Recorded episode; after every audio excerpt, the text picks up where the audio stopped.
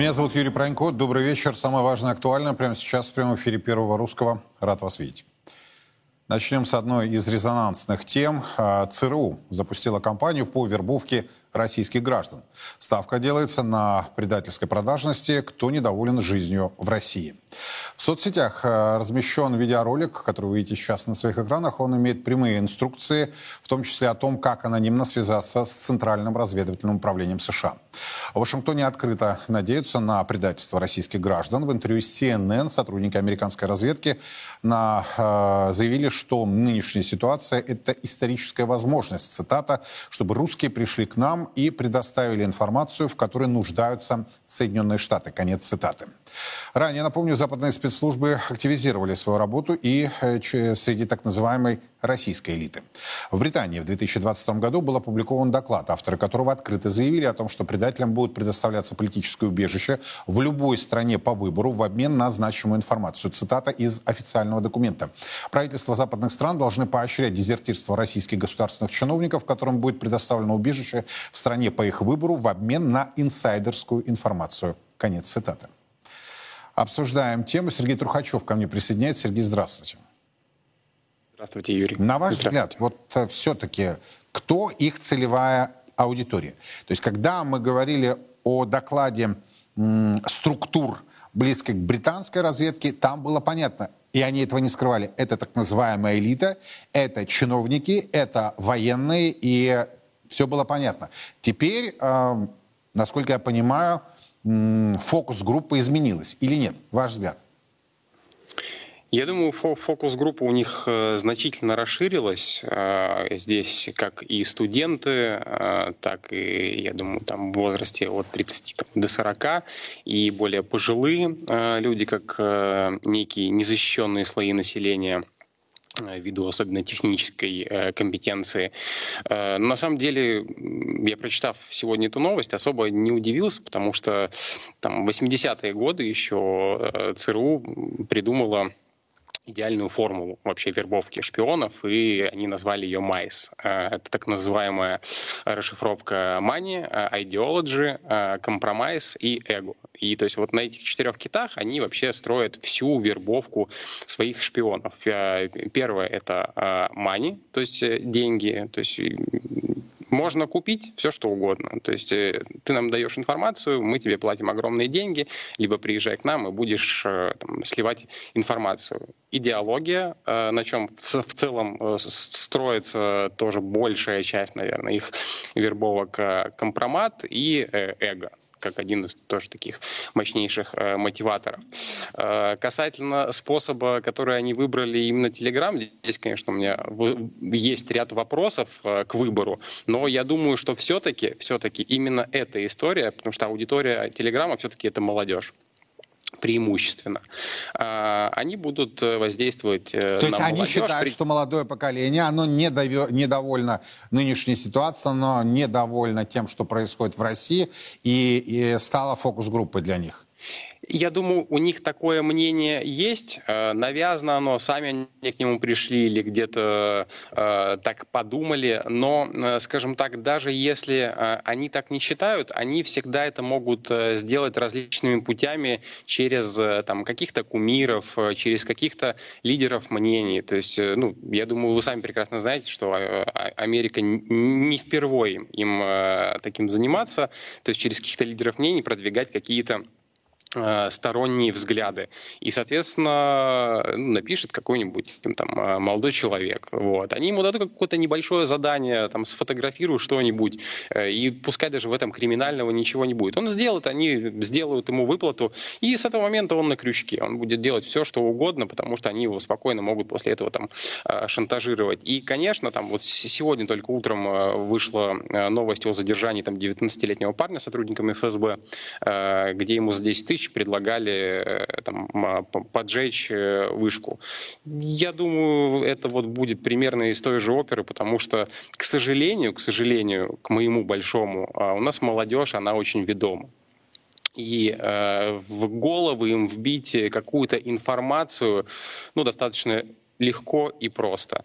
И, конечно, к сожалению, к сожалению, этим пользуются западные, э, скажем так, э, лица. А с э, молодым людям не присуща вообще, на ваш взгляд, сопричастность со страной, э, тема патриотизма? Я специально задаю этот вопрос, просто хочу понять, да, насколько они далеки. И если они далеки, мы допускаем, допустим, такую модель, да, Сергей, то а кем они тогда себя ощущают? Они не русские, они граждане мира, они тогда где? И э, у них великолепный язык, у них конкурентная специальность, они смогут где-то там устроиться в силу вот, э, ну, например, работы, да, э, вы справедливо замечаете, то есть их подвесят на манок, э, на крючок и, собственно, будут использовать. Вот ваши размышления хочу понять. Э, ну, смотрите, по поводу э, молодежи. Я сам 93-го года рождения, и если мое поколение еще более скажем так, э, может критически мыслить и иметь там свой взгляд на там, какие-то э, политические ситуации, иметь какое-то свое мнение, э, то вот поколение, там, которое выпускается сейчас из школ, так называемое поколение соцсетей, я бы его назвал, пообщавшись потому что мы там, ведем разную деятельность в школах, а, образовательную, факультативную, и, общавш... и общаясь с ними, я понял, что, к сожалению, да, то есть э, у них нет понимания, кто они, что они. Э, у многих есть такая, знаете, и идеалистическая мечта, там вот Америка, золотые горы, э, все Юношеский там максимализм это называется. Да, да, да, да, да. Только если там, э, там даже в мое время этот максимализм, он э, был ну, достаточно такой э, обывательский, то у них он слишком э, перенасыщен какими-то мнимыми идеалами, причем идеалами ну, навязанными.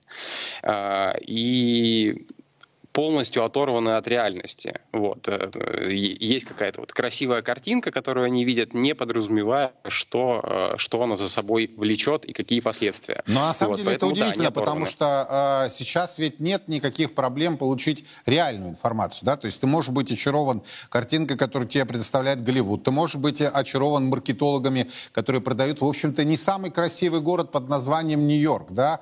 А специфика Вашингтона э, многих удивит. Центров американских городов и так далее. А, я думаю, что многие, оказавшись, например, в центре Лос-Анджелеса, просто как бы это помягче-то сказать, прибалдеют, да, от э, того, от той разрухи, нищеты, что они там увидят. А чтобы попасть в элитные районы, вот ту картинку, Сергей, о которой вы говорите, да, вообще-то это закрытые районы, они даже туда и не попадут. И э, специфика жизни за океаном или специфика жизни в Европе, она очень серьезная. И серьезно Но, как отличается. Вы понимаете, ее, это, это понимают только а, оказавшись там, вот, если у них появляется такая возможность. И там уже они понимают, что э, а мы-то там никому и не нужны. Как в свое время про первую волну иммиграции пел э, Тальков, что солнце уходит на запад, но все равно возвращается на восток. Вы знаете, и я вот хочу вот еще один история. тогда вопрос вам задать. А, опять-таки, вот вы сказали про 19-летнего да, задержанного. То есть, ну, в общем-то, очень молодой человек, который, скорее всего, себе серьезно испортил жизнь. А, Однозначно. 10 тысяч, если я правильно услышал. Да. Да. Рублей. 10 тысяч рублей. Да. А вот на ваш взгляд, это говорит о жадности, о бедности. Вот о чем это говорит? Что человек за 10 тысяч... От, от тупости. От тупости. Угу. Да, больше ничего, потому что э, там показали кадры обыска в квартире, где э, вполне обычная квартира, где родители просто сокрушаются, э, не понимая, что не хватало ребенку. То есть сумма, ну, смешная. Ну, вы прекрасно сами это понимаете, наши зрители это понимают. Э, и вот в целом это как иллюстрация э, той, э, тех опилков, которые есть у части э, молодого поколения в головах, то есть э, которым можно вот запросто э, такую задачу поставить, и они ее пойдут э, выполнят. Э, чья это недоработка, ну, наверное, конечно, не нам судить, но э, там, после выхода этой новости про Телеграм и, и ЦРУ многие там э, посмеялись, но в целом это, это, это может быть. Вот здесь... Э, Нет, подождите, а они посмеялись. Что... То есть я делаю вывод, что они не а, владеют английским языком. Вообще не проблема зайти, а, в том числе на официальный портал этой организации, там все это размещено. То есть получается, они Юрий... вообще от реальной информации оторваны. Я даже больше скажу, что э, где-то с 2009 года по 2012 раз в год различные СМИ публиковали статьи э, американских изданий, э, которые ссылались там, э, внутри этой статьи были отсылки на сайт ЦРУ, где была памятка на русском языке. Я хочу акцентировать это на русском языке. Как предать Родину. То есть... Э, как вы понимаете, работа ведется не проблема. Не, не знают английский, мы на русском, на, на русском составим. Кстати, этот И... ролик тоже с а, русским языком. С озвучкой вот. на русском языке. Да, то есть это... И я когда начал эту информацию изучать, я смотрю там 2009, 2010, 2011, 2012, и периодически в СМИ выскакивают вот такие памятки, э, американские СМИ публикуют это, то, что вот вербовка, вербовка, вербовка на русском языке, там говорится также о способах связи, просто ввиду сейчас цифровизации, скажем так, способов связи анонимных стало чуть больше, вот, э, но как бы, наши спецслужбы тоже не спят в этом отношении. Дай бог. Спасибо большое, Сергей. Сергей Трухачев был у нас на прямой связи, и мы продолжим э, разговор на эту серьезнейшую тему. Кстати, что вы по этому поводу думаете, можете высказывать э, на тех платформах, в тех соцсетях, посредством которых вы смотрите нашу программу. Сергей Гончаров, насколько я понимаю, к нам присоединяется по телефону. Сергей, здравствуйте. Добрый день. Вот на ваш взгляд, на самом деле, кто та фокус-группа, на которой рассчитана э, вот эта агитка Центрального разведывательного управления? Вот сейчас мы говорили с коллегой, да, а, и в предыдущие годы, когда, в общем-то, никаких геополитических, ну, казалось бы так, в публичном плане, в горячем плане не было противоречий, да, а работа уже велась, и э, давались и инструктивные, публично давались инструктивные какие-то моменты. Сейчас это все вылилось э, уже в неприкрытое, э, не то что агитку, а призыв. И, на ваш взгляд, есть ли, собственно, целевая аудитория в российском обществе для них? Ну, я бы хотел сразу подчеркнуть, что ЦРУ это не, как говорится, не лидеры в этом. Где-то полторы недели назад э, украинские службы безопасности вышли на Россию, тоже телеграм-канал, и объявили, что желающие помочь Украине в борьбе с оккупантами просим вас, граждан России, а также украинцев, которые находятся на территории России. Так что ничего нового ЦРУ не изобразило. Это первое. Второе. Я еще раз хочу повторить, что проблем э, вербовки агентуры на территории России для СБУ Украины, для Главного управления разведки Украины, для наших врагов, в том числе и, как говорится, американцев, практически э, не существует на любой вкус, на любую тему. Если мы мальчиков, там, вернее, подростков за 10 тысяч, они там шпалы разбирают, лэп там дороже и так далее. Вот в чем проблема. И для этого есть определенные основания. Мы с вами уже, кажется, обсуждали, что сейчас на территории нашей страны находится около 6 миллионов э, украинцев или так называемых беженцев. А в этом, как бы, то есть именно входит тот миллион украинцев, которые работают или работали еще до СВО. У нас есть семьи, в которых русские мама, папа, украинцы, наоборот. Так что проблем в этом нет. У нас есть навальнята, мы уже видели, что произошло с татарским. Так что я не вижу эм, какой-то особой э, проблемы для наших врагов э, вербовать агентуру, повторяю, под различные операции, что диверсия, что теракт, что убийство. То есть для кого-то 10 тысяч, а для кого-то домик э, у океана. Да, совершенно верно. Если вот, как говорится, э, нашего писателя Прилепина, если верить той информации, которую мы, вы тоже обладаете, там он за деньги судимый, там якобы мину подложили что-то, хотя, как говорится, это проблема уже ФСБ. Так что какие э, здесь могут быть вопросы? По инициативников у нас полно. Как нейтрализовать проблему и возможно ли ее нейтрализовать?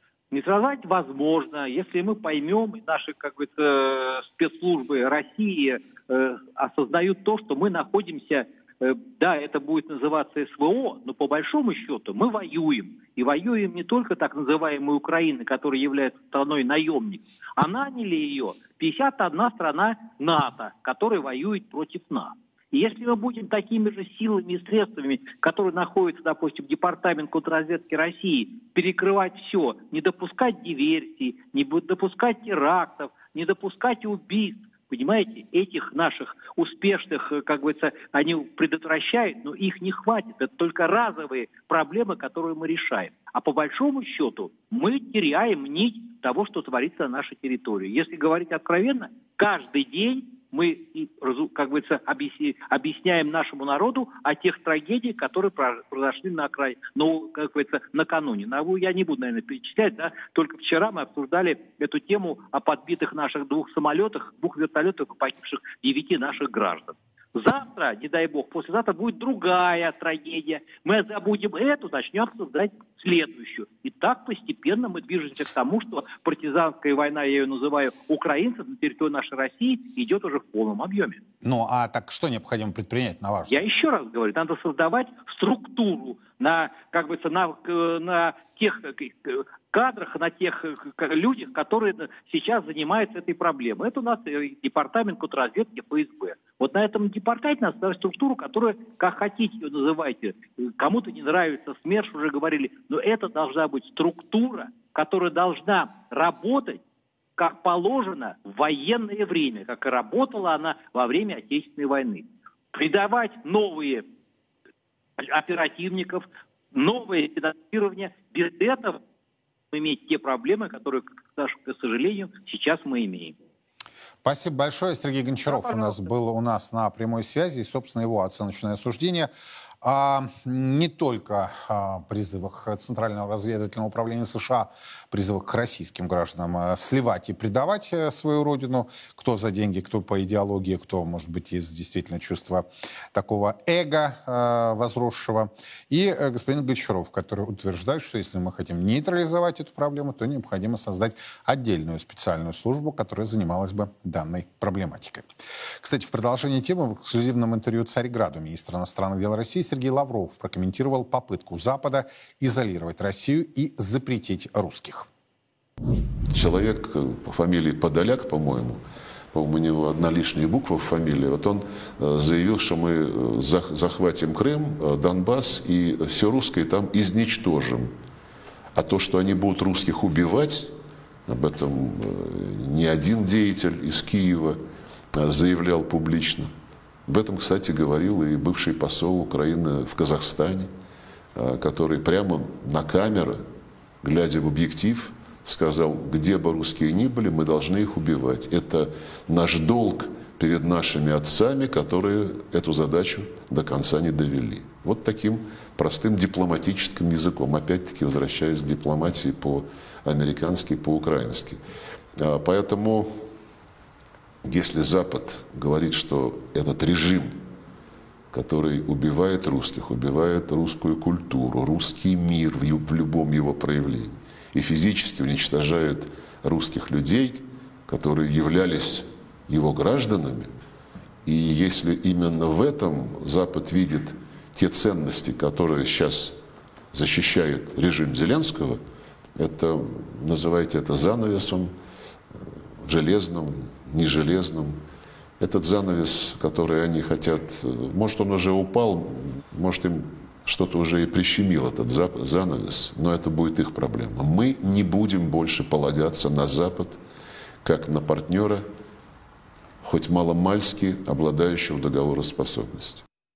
Полностью эксклюзивное интервью с главой российского внешнеполитического ведомства Сергеем Лавровым смотрите в среду, 17 мая в 10 утра по Москве на телеканале «Царьград». Еще одна резонансная тема. Анатолий Чубайс и его супруга Авдотья Смирнова посетили МВД Израиля. Фотография издания министерства а, опубликована была телеграм-каналом «Голос Израиля. Израиль сейчас». За гражданством или уже за Дарконом, вопрошают авторы публикации. Напомню, Даркон – это загранпаспорт гражданина Израиля. Анатолий Чубайс смог уехать за границу после начала специальной военной операции. Сразу же после отъезда пресса сообщила, что правоохранительные органы России начали проверку по его работе в Роснано. А также, как сообщил ТАСС, ищут его секретные счета в зарубежных банках. Однако до сих пор ничего не известно об открытых уголовных делах на бывшего высокопоставленного чиновника и госолигарха. Прямо сейчас ко мне присоединяются Андрей Цыганов и Алексей Чадаев. Господа, добрый вечер. Здравствуйте. Добрый. Но, на мой взгляд, веха да, это еще, наверное, не полный финал эпохи э, Чубайса, но Анатолий Борисович, судя по всему, определился с гражданством, я предположу, что он уже пришел не за паспортом внутренним, а за дарконом, за израильским загранпаспортом. Можем ли мы говорить о том, что эпоха Чубайса в России закончилась? Или она продолжается. Давайте Алексей, затем Андрей, пожалуйста, ваша мысль. Не, ну эпоха Чубайса не, так запросто не закончится с э, исчезновением Чубайса, да, или его сменой гражданства, потому что э, в некотором смысле весь вся наша инновационная экономика э, это наследие эпохи Чубайса, э, да, и это вот до тех пор, пока мы не разберемся, что же именно было сделано и не сделано, почему, из, из какой логики до этих пор мы все еще живем э, в эпохе Чубайса. Э, и вот когда я увидел эти кадры, э, я поразился тому, что всего каких-то там полтора года назад этот человек пришел в комментарии ко мне э, в моем канале, значит, э, в соцсети, спорить по поводу моих оценок того, что произошло с Роснано. Вот, и выговаривать мне, что я там, так сказать, не владея деталями, принялся обсуждать значит, историю Роснано. Ведение бизнеса по Анатолию Борисовичу? Да, да. То есть, э, а сейчас я понимаю, что вряд ли когда и где, э, значит, еще получится с ним вот так вот пообщаться. А, Алексей, а вот такой уточняющий момент. А почему он все-таки выбрал свой сделал? Он же мог, в общем-то, не оформлять ничего. Даже с нашим российским паспортом там находиться, я имею в виду за рубежом, в Израиле. Говорили, что он долгое время был в Италии. Или вот этот вы, выбор с чем, на ваш взгляд, связан? Почему он решил прибиться-то, собственно, к берегу? Ну, я думаю, это отчасти идеологический тоже выбор. Э, он отрисает прах, э, он этим как бы манифестирует и фиксирует, что вот э, все, отныне вот он не там, он не имеет ничего общего с тем, что вот, вот теперь вот там происходит, э, он, он расплевался. Он как бы сказал, что вот э, как бы все, теперь они там, а я здесь. То есть это жест. То есть он все, он развелся с Россией? Да. А, Андрей, согласны, нет? А, здравствуйте, Юрий, здравствуйте, уважаемые зрители. Ну, не соглашусь с Алексеем. А, на мой взгляд, э, Израиль это такой отборный серпентарий. И говорить об окончании эпохи Чубайса, конечно, преждевременно, потому что эта эпоха продолжается, и наличие у нас и госпожи Набиулиной, и прочих кудриноидов на ключевых постах э, является тому красноречивым свидетельством. Но что касается господина Чубайса, то не случайно он выбрал именно Израиль, хотя до недавних пор не подчеркивал свое еврейское происхождение. Ну, наконец, вот такой камин состоялся. Да? Вот. Но э, э, дело в том, что ведь Израиль не входит в список недружественных стран, утвержденных правительством. Хотя Израиль продолжает поставлять э, оружие, боеприпасы. Вот буквально недавно была поставка 150-миллиметровых снарядов, да, очень большая партия. Э, он остается дружественной страной формально. Э, с ним не прекращалось авиасообщение. То есть нет никаких препятствий для того, чтобы резиденты Израиля продолжали рулить российскими активами, да, то есть российским бизнесом. Потому что Чубайс это, конечно, про экономику, про воровство, про передел активов. Вот. Это с одной стороны. А с другой стороны, тут уже включу скучного юриста, у нас с Израилем, то есть у Российской Федерации с Израилем нет договора о правовой помощи. То есть Израиль не выдает российских преступников. Поэтому, если все-таки случится чудо, и в отношении Анатолия Борисовича возбудят давно заслуженное уголовное дело в России, то, в принципе, ему ничего не грозит. Из этого правила за все время, насколько я знаю, было только одно исключение, когда выдали э, священника Глеба Грозовского. Но там был просто провал израильских спецслужб, поэтому как бы они пошли на эту историю. Чубайс, конечно, никто выдавать не будет. Вот. То есть э, Чубайс это, конечно, такой смотрящий. И надо понимать, что в Израиле сейчас э, скопилось огромное количество вот таких вот смотрящих, бывших деятелей, которые э, никуда не делись, которые продолжают рулить нашими всеми повестками, в том числе экономической повесткой. И, собственно, перемещение их физическое в эту, на землю обетованную ничего не изменило. Но получается, вы с Алексеем согласны. Алексей тоже сказал, нет, с нет. его уходом из России или отъездом из России эпоха не закончилась. Нет, эпоха, безусловно, не закончилась, эпоха у нас продолжается. Вот когда у нас снимут Набиулину, когда э, разгонят правительство, по крайней мере, экономический блок, да, желательно посадят, вот, когда примут другие необходимые, давно перезревшие решения, там, отменят НДС, например, и так далее, и так далее, можно очень, очень долго об этом говорить, вот, вот тогда можно будет говорить о том, что, ну, хотя бы какие-то движения в сторону отмены эпохи Чубайса, колониальной эпохи, начались. Сейчас, конечно, никаких таких движений не видно. То есть не видно даже в лупу. Вот. А Чубайс продолжает править бал, и Чубайс, безусловно, является смотрящим от глобалистов за Россию. А, то есть одним из ключевых смотрящих. И известно, что, например, а, одно из условий Э, которое глобалисты выдвигали тому же президенту Путину э, до недавних пор, это было, собственно, не трогать Чубайса, Чубайса и Кудрина. Вот, поэтому ну, ничего не поменялось, к сожалению. А, а, Алексей, вот. а вот тогда у меня к вам вопрос. Э, на ваш взгляд, у Анатолия Борисовича почему такая непотопляемость-то была? То есть вот ему позволили уехать, да? После этого ТАСС сообщает, что силовики проводят мероприятия по, собственно, проводят э, допросы, связанные с деятельностью Чубайса Руснана. Ни для кого не секрет, что именно Минфин а, спас а, госкорпорацию от э, фактически дефолтного состояния, но это было, я думаю, справедливо сделано, потому что тогда посыпались и другие, э, скажем так, аффилированные с государством структуры. Но цена вопроса гигантская. При этом ему дали возможность уехать. Э, его никто сейчас не, не теребит, не кнокает, не э, преследует. И даже вот те заявления, которые Э, о которых сообщал ТАСС, собственно, они ничем не закончились. Э, были в тассовках сообщения, что ищут его секретные счета в иностранных банках и тишина. Можете вот свой взгляд представить? Ну, я вам только одну историю расскажу. Вот за что купил, за то и продаю, в том смысле, что я не владею этой информацией ну, вот, не, как непосредственный очевидец, но вот, э, что называется, э, из достаточно достоверных э, источников слышал вот что, что э, в тот момент, когда начались э, массово э, вводить персональные санкции у нас, Э, а Чубайс еще не уехал. Это вот самое начало СВО. Э, у него, у Анатолия Борисовича, был очень интересный бизнес. Э, он, ему приносили деньги, и он, значит, там, на Западе, решал, Э, и часто мог решить. Причем э, некоторые приносили ему деньги за то, чтобы э, его все-таки в эти санкционные списки не включали. И он как-то как в некоторых случаях мог это решить там.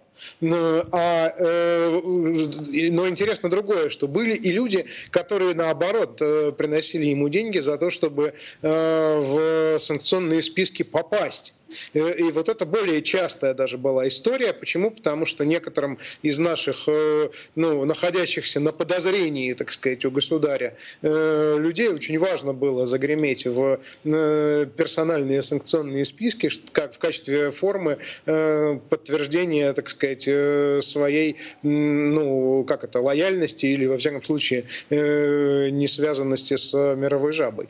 И Чубайс мог ту или иную фамилию там, э, значит, э, предложить в качестве кандидата в санкционные списки. То есть он действительно, э, вот, не знаю, в какой степени верно слово «смотрящий», да, которое тут было использовано, но, в общем, как главный эксперт по российским элитам именно для той стороны, кто у нас кто, кто у нас за что, кто у нас как бы чего стоит, вот, я думаю, что эта роль за ним сохранилась, и в этой роли он важен по-прежнему. Вот подождите, я хочу режиссеров попросить, покажите эту еще раз фотографию, значит, где Анатолий Борисович Авдотья Смирнова посещает э, отделение Министерства внутренних дел Израиля. Вот, э, а, тут вы не видите, значит, э, у нас есть фотография, где полный, в полном ракурсе, да, она была опубликована, и вот помятые брюки, там что-то такое легкое, Э, сандали. Я понимаю, что в Израиле сейчас жара, э, собственно, лето наступает, или наступило, правильно сказать, там. Но и вот это всесильный, э, как вы говорите, смотрящий за Россию, Алексей? Ну, слушайте, я все-таки его знаю достаточно давно. Э, вот, это специальный, ну, специфический человек. Например, э, когда он в 98 году уходил из российского правительства, когда uh-huh. их всех уволили после э, дефолта, была шикарная сцена, как он уезжает из Белого дома на ржавой э, шестерке «Жигули». вот, тут прямо у него... То есть он такой режиссер-постановщик? Да, да, это вот э, это за ним всегда водилось. То есть, э, в общем, э, такой, как бы, ну, как сказать, в общем, он в отличие от, от в отличие от многих персонажей вот этого этой сцены, он никогда не никогда не был замечен в бравировании майбахами, бизнес-джетами, дорогими часами, яхтами и так далее. Ну а ладно, вот, до, домик-то в Подмосковье был весьма серьезный, да. Подождите, я же, я же говорю не, о, о, о, показном, о показной роскоши, а не о том, что есть... А не о том, что в реальности, да. Да, да. Э, вот. Э, он как раз умел э, играть в вот, человека, которому ничего от жизни не надо. Вот. Умел это изображать и достаточно достоверно. Я понял. Андрей, не удивились мятым брюкам? Э, слушайте, абсолютно не удивился. Ну, почти все олигархи так, так и одеваются, в том числе западные. Это их э, casual, да, только знаете, сколько эти мятые брюки могут стоить? Но дело даже не в этом. А понимаете, вот что касается Анатолия Борисовича, мне представляется, мы же на, на Первом Русском, на канале, да, где э, люди в основном православная, православная аудитория, поэтому, наверное, такая оценка будет уместна. Вы знаете, что фамилия Чубайс переводится с южнорусского диалекта, ну, с малороссийского, как «рыжий бес». Вот. И мне представляется, что вот у этого человека, вот в нем есть что-то инфернальное. То есть он вот э, сродни каким-нибудь революционерам, там, террористам второй половины 19 века, вот типа Нечаева какого-нибудь. Вот э, это что-то вот из этого. Они идейные. То есть они не просто банальные воры, да, не просто какие-то нувориши с золотым унитазом в обнимку, а это идейные разрушители России. Посмотрите, как он ненавидел Достоевского. Помните вот это вот шипение змеиное, которое он источал по поводу нашего великого гения? Это, э, вот это шипение, оно выдает его с головой. Это как раз э, ненависть э, к самой основе, духовной основе России. Понимаете? Поэтому здесь что-то такое инфернальное. Я понял. Спасибо большое. Андрей Цыганов, Алексей Чудаев были у нас на прямой связи. Обсуждали одну из резонансных тем дня. Анатолий Борисович Чубайс его вторая половина, Авдотья Смирнова, посетили отделение, э, местное отделение МВД э, Израиля, э, то ли за гражданством, то ли я к этому склоняюсь, к этой версии, уже за получением Даркона, загранпаспорта граждан Израиля. Кстати, продолжение темы сегодня в 7 вечера по Москве, уже в программе «Сухой остаток». Не пропустите. Между тем, Всероссийский молебен о победе охватывает все больше регионов страны. Только за последние дни святым мощам великомученика Георгия Победоносца поклонились десятки тысяч соотечественников в Брянске, Орле и Курске. Все подробности далее. Всероссийский молебен о победе уже охватил около 10 городов земли русской.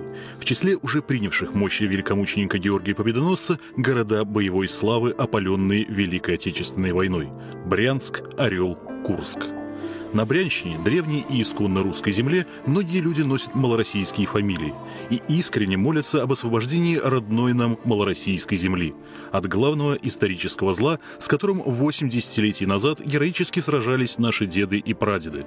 Но, к сожалению, оно проросло вновь в колыбели Святой Руси. Наша страна нуждается в молитвенной помощи, в поддержке воюющих на Украине, на Донбассе, защищающих нашу страну, нашу отчизну, для укрепления духа боевого.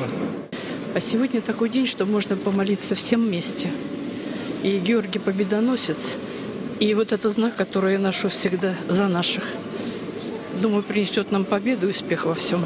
Мы победим и фашистов, и нацистов. Дай Бог здоровья нашим воинам, чтобы все здоровые, невредимые вернулись домой с победой. Среди десятков тысяч людей, уже пришедших в разных городах земли русской поклониться небесному заступнику наших воинов, немало родных и близких сражающихся на фронте бойцов. Нет сомнений, молитвы этих людей самые сильные. У меня находится в зоне боевых действий двое моих сыновей. А, и хочется, конечно, попросить а, у Бога, чтобы всем ребятам, которые выполняют сейчас боевые задачи, а, чтобы они вернулись домой живыми, здоровыми. И действительно, с давних пор известны слова «материнская и отцовская молитвы со дна моря достанут». И, конечно, принесут нашим воинам и нашей стране скорейшую победу.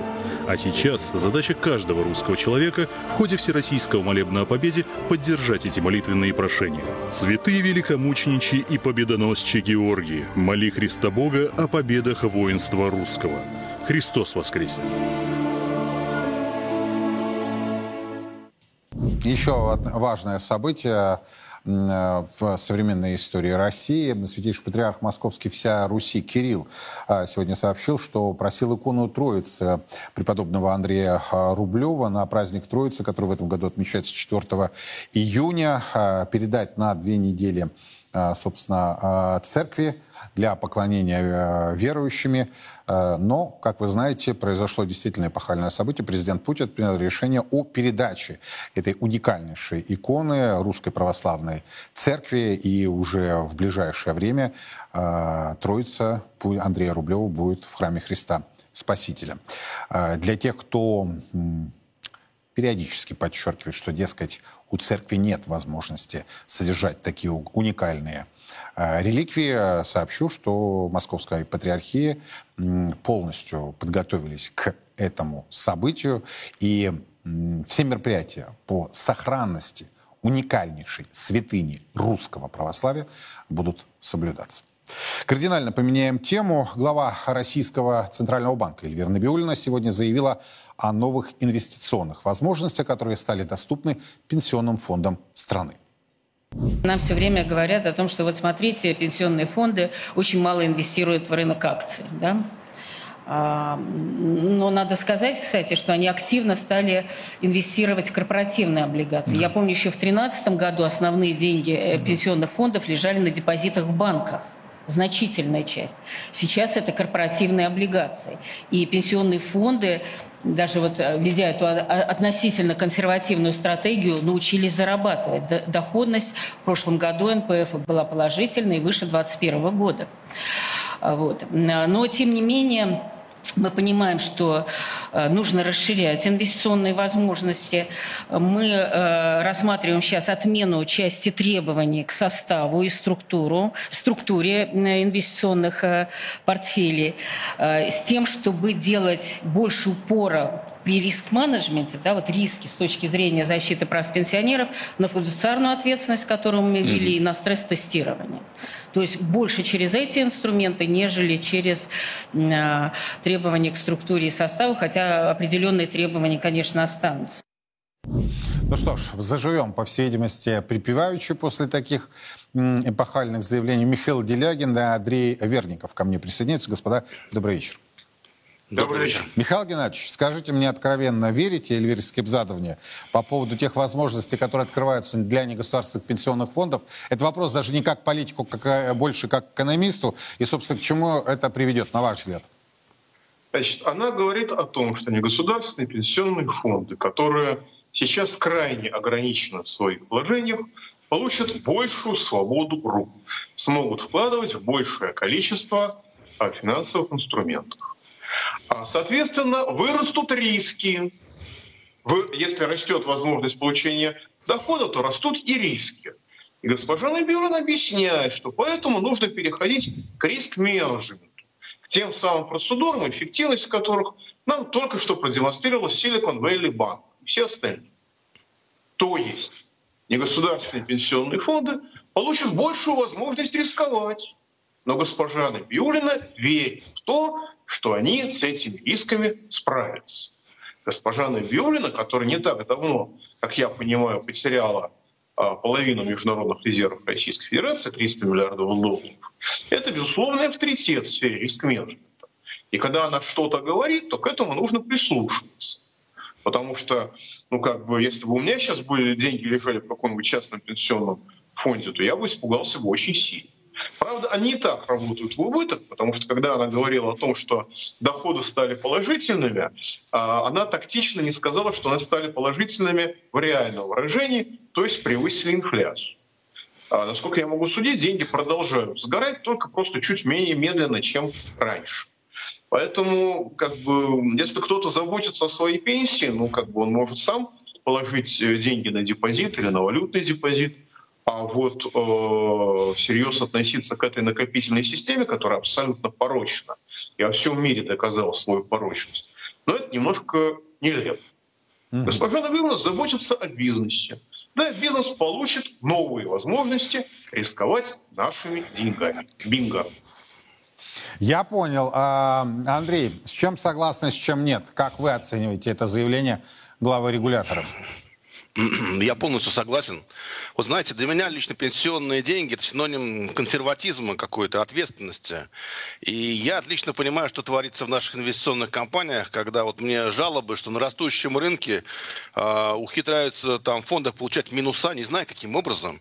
Потом выходит, извиняйте, у нас уже новые управляющие, новые стратегии, вам нужно еще немножко посидеть, ну, у них так написан скрипт, и обождать и никаких специалистов новых не предвидится. Поэтому, я думаю, синоним, когда нет качественных специалистов, и просто, ну, просто нереально, э, ну, просто зачем рисковать? Потому что у нас структура экономики по-прежнему сырьевая, и, значит, у нас будет большая волатильность акций, ну, неизбежно. Но нет специалистов, просто надо из этого исходить. Я понял. Но вот смотрите, там же есть э, продолжение у этой истории. Эльвира Сакибзадна сегодня заявила, что готова рассмотреть вопросы, э, связанные с тем, чтобы пенсионные фонды инвестировали в венчурный бизнес. Вот что она в частности заявила. Все время ставится вопрос о том, что э, пенсионные фонды должны больше э, осуществлять венчурных инвестиций. У меня всегда да, вопрос по, по этой поводу. Все-таки пенсионный фонд – это не лучший венчурный инвестор. А, тем не менее, мы здесь готовы посмотреть, чтобы инвестиционные фонды э, снять некоторые барьеры по инвестированию небольших частей в, в товарищество, инвестиционные товарищества, которые являются формой привлечения венчурного капитала рассматриваем, во всяком случае, этот вопрос, но с большой осторожностью. Ну вот, собственно, то есть она готова еще дальше пойти. Мы тут сегодня Чубайса вспоминали в связи с тем, что израильские а, медиа и телеграм-каналы опубликовали фотографии его визита с супругой в местное отделение МВД в Израиле. А, то ли за уже гражданством, то ли уже за Дарконом он пришел. Э, он постоянно, Чубайс, подчеркивал, что Роснано это венчурный бизнес, что вложения не всегда окупаются. А, и, кстати, если помните, ну, я думаю, вы оба помните его предложение, что негосударственные пенсионные средства, да и государственные можно инвестировать и нужно в венчурный бизнес. Если можно, ваши комментарии. Давайте, Михаил Геннадьевич, затем Андрей, пожалуйста. Ну, мы же не знаем, за чьим паспортом господин Чубайс пошел в э, израильское отделение внутренних дел. Может, он не за себя хлопочет, за кого-нибудь еще из своих, так сказать, соратников. Может, за Эльвиру Сахивзадову, ну, кстати говоря, почему нет? Он человек уважаемый, авторитетный. Она тоже. Вот. А если серьезно, венчурный бизнес – это бизнес рисковый. А пенсионный фонд, он по определению должен быть безрисковым. Нас в стране достаточно большое количество направлений бизнеса, которые обладают гарантированной прибылью, несмотря на все а, трагические обстоятельства. Даже модернизация жилищно-коммунальной сферы – это гарантированная прибыль.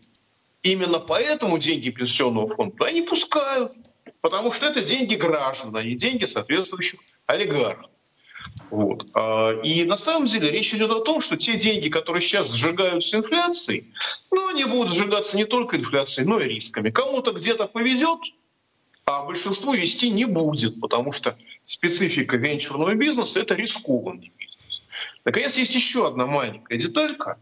А Анатолий Борисович Чубайс, когда он возглавлял Роснано, он, если сопоставить стоимость активов, которые он создал, со стоимостью того, что было вложено государством, включая госгарантии, он сократил стоимость, уменьшил стоимость официальную в 2,6 раз. То есть это уничтожитель собственности. Ну, если посмотреть на рукотворные валютные кризисы госпожи Набиулиной, в 2014 году, за которую она награду получила, сейчас, в общем, она из той же самой команды, из того же самого сорта. Так что, когда э, люди, которые регулируют пенсионные фонды, начинают говорить о венчурном бизнесе, это смешение жанров. Кстати, Набиулина сама это сказала. И, в общем, это повод для того, чтобы сильно задуматься о том, э, что будет с вашими деньгами происходить и почему.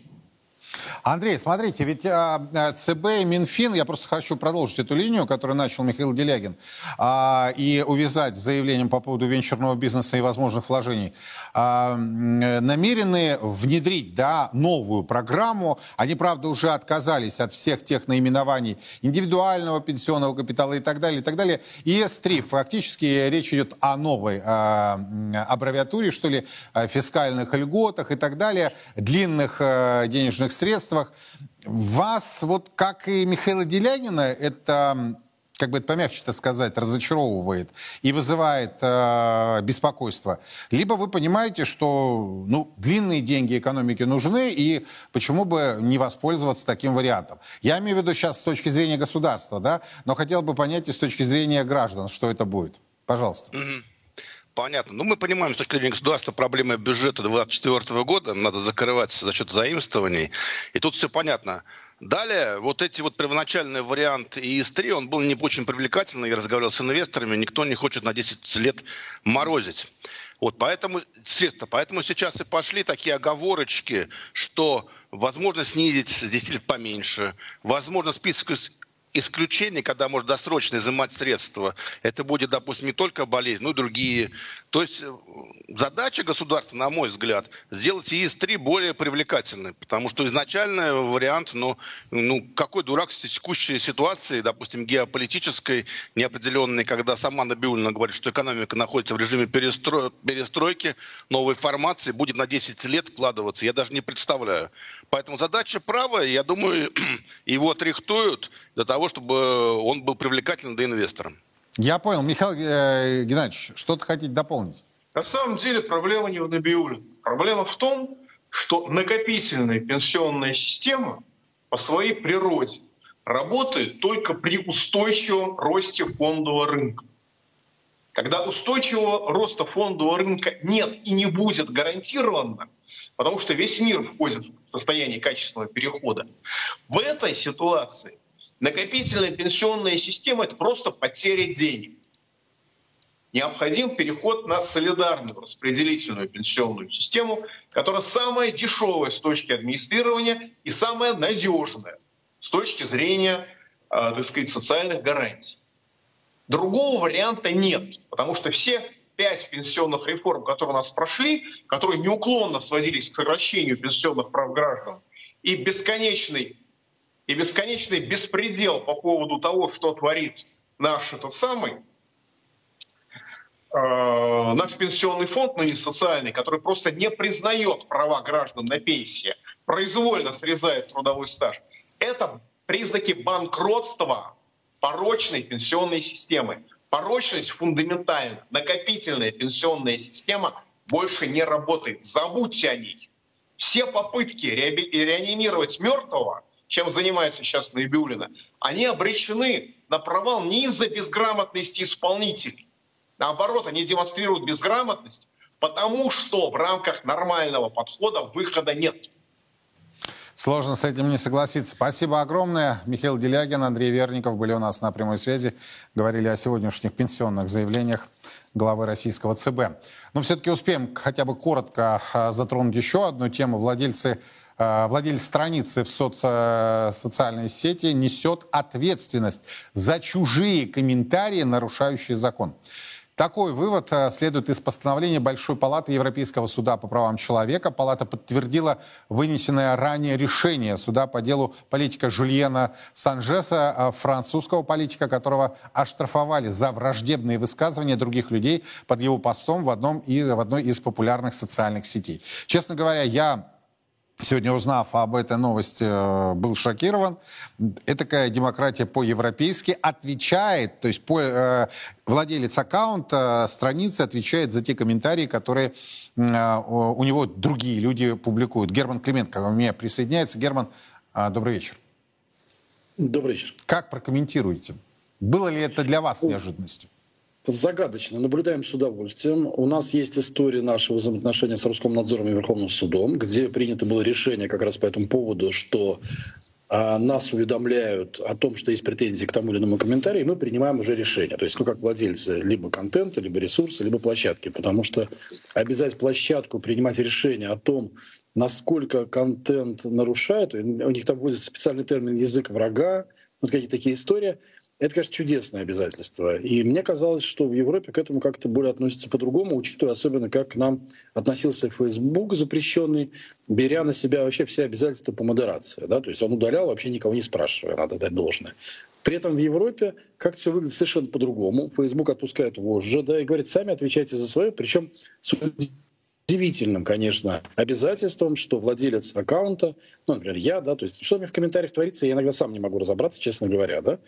Вот, а, поэтому решение удивительное, решение может повлечь за собой так объективно, а, я помню очень хорошо время, когда ну, у меня ресурсы есть компьютерные и контентные, да, и мы серьезно думали вообще закрыть комментарии. Но ведь согласитесь, uh-huh. комментарий это примерно как прямой эфир, который нам дает понимание о процессе, да. Вот. И решение, которое принял наш э, суд вместе с Роскомнадзором, оно как-то нас всех удовлетворило. То есть у меня и там, и там все работает. И когда к нам приносят претензии, удаляем. Но вот в европейском режиме я бы закрыл сразу. Вот прям сразу взял бы, прям немедленно бы все закрыл. После вот этого решения Большой Палаты. Да, поэтому ожидания, ну, какие-то очень, вот прям реально очень странные, фантастические. То есть мы как-то к ним иногда относимся как к здравым людям, но иногда они, конечно, как-то вот воспринимаются вот прям неожиданно странно, я бы сказал. Герман, спасибо большое. Вот э, подняли настроение, мы действительно к ним как вроде как к нормальным относимся, а вот сегодня они преподнесли нам сюрприз. Спасибо большое, Герман Клименко, о решении Европейского суда по правам человека о том, что пользователи, э, владельцы, не пользователи, владельцы конкретных страниц э, в соцсетях теперь отвечают в Европе а, по крайней мере, не в России, слава богу, за те комментарии, которые там публикуются, и могут быть привлечены в том числе к уголовной ответственности. Мы продолжаем следить за развитием ситуации здесь, в нашей России, за ее пределами. Подробности в наших эфирах и на официальном сайте. Меня зовут Юрий Пронько. Хорошего вам семейного вечера и до завтра.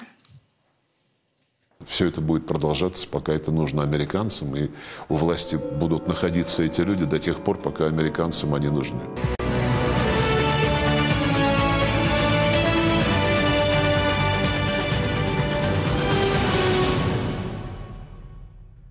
Во все времена и во всех войнах русские люди молились о победах наших бойцов их небесному покровителю, Георгию Победоносцу. В ста городах 89 регионов России пройдет всероссийский молебен святому великомученику Георгию Победоносцу. Каждый сможет поклониться его мощам и попросить святого о помощи. Нет сомнений, Молитвами Георгия Победоносца Господь защитит наших воинов и дарует нам новую великую победу.